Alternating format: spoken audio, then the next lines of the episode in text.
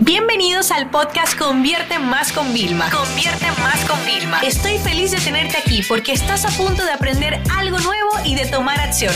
Así que prepárate para tu dosis diaria de estrategias, tácticas y herramientas para escalar tu negocio con fans, publicidad y contenidos. Ustedes no se imaginan lo que a mí me encanta hacer propuestas. Cuando yo comencé a trabajar en esto, tal vez eran un poco tediosas las propuestas, pero luego yo empecé a encontrarle como amor al hecho de crearlas y al hecho de presentarlas. Yo empecé siendo ejecutiva de cuenta cuando yo empecé a hacer mis primeras como propuestas, ¿no? Y bueno, yo estudié publicidad, o sea, cada materia había que hacer una, una presentación, etcétera. Y venía siendo como una propuesta. A lo largo de los años he creado miles de propuestas, he defendido otras cientos de propuestas de esa, porque hay veces también que me tocaba hacer propuestas para que mis jefes las defendieran, pero no pasa nada.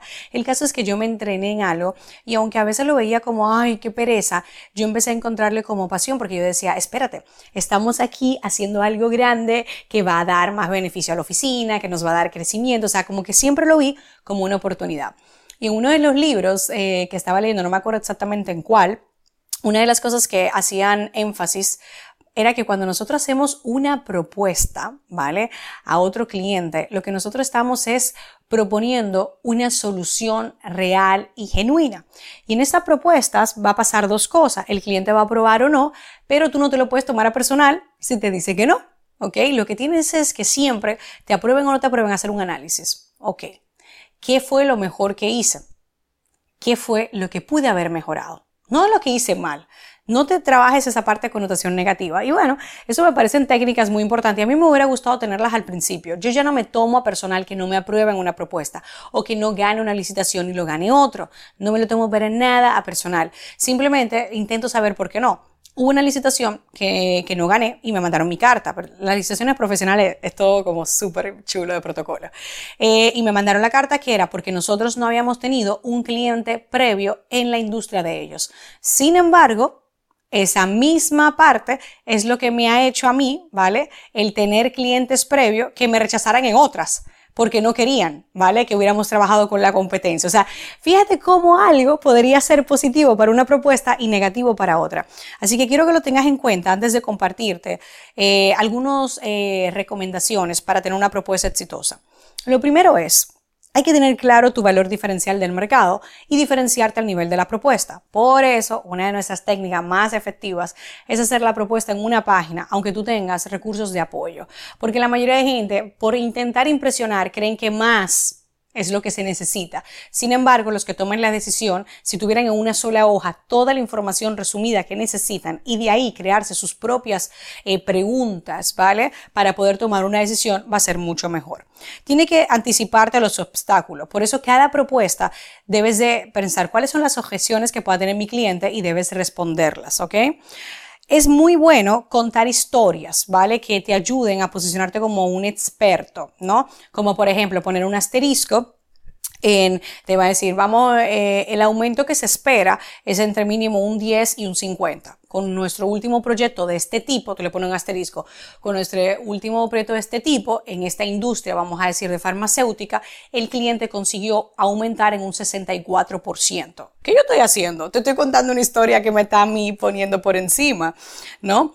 También es importante que las necesidades, aquellos deseos, es decir, vienen siendo los objetivos que te dijo el cliente que quería conseguir, queden cubiertos en tu propuesta. Y tú no te imaginas cuántas veces eso no pasa.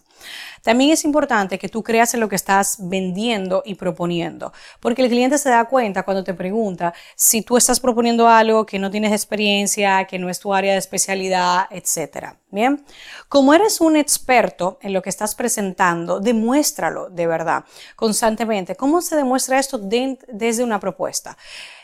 Pudiendo explicar conceptos difíciles de forma fácil, ¿no? Como cuando yo voy donde la ontóloga, me dice un montón de términos que no son los términos a los que yo estoy acostumbrada a escuchar, pero ella me lo mastica, mira, si haces esto, va a pasar la rotación y me menciona términos y me dice, para ti, para los fines, lo que tienes que entender es que para que esto pase va a pasar eso. Ah, ok. Entonces en nuestra propuesta necesitamos tener eso.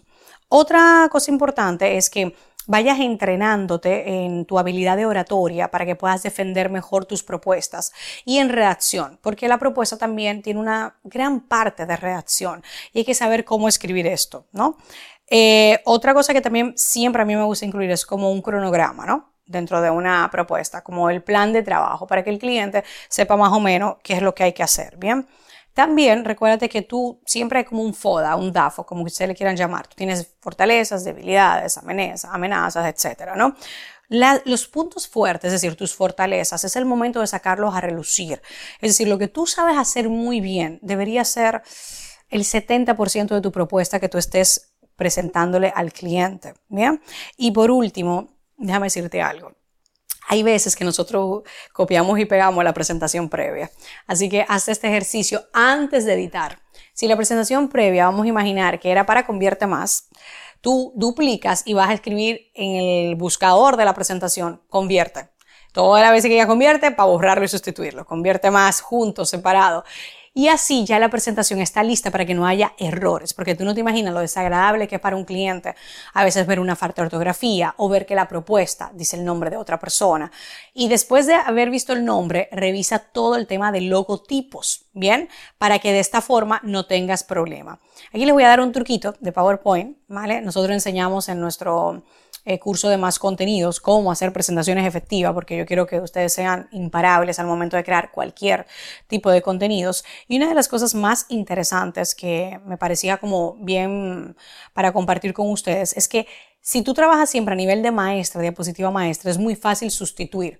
Entonces yo todo lo tengo a nivel de maestra. Entonces yo quiero poner el logo de mi cliente en todas las diapositivas. Yo solamente digo a la maestra, quito un logo, pongo otro y se actualizan todas.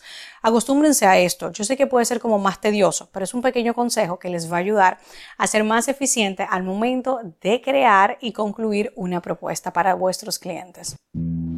Esta sesión se acabó y ahora es tu turno de tomar acción. No te olvides suscribirte para recibir el mejor contenido diario de marketing, publicidad y ventas online.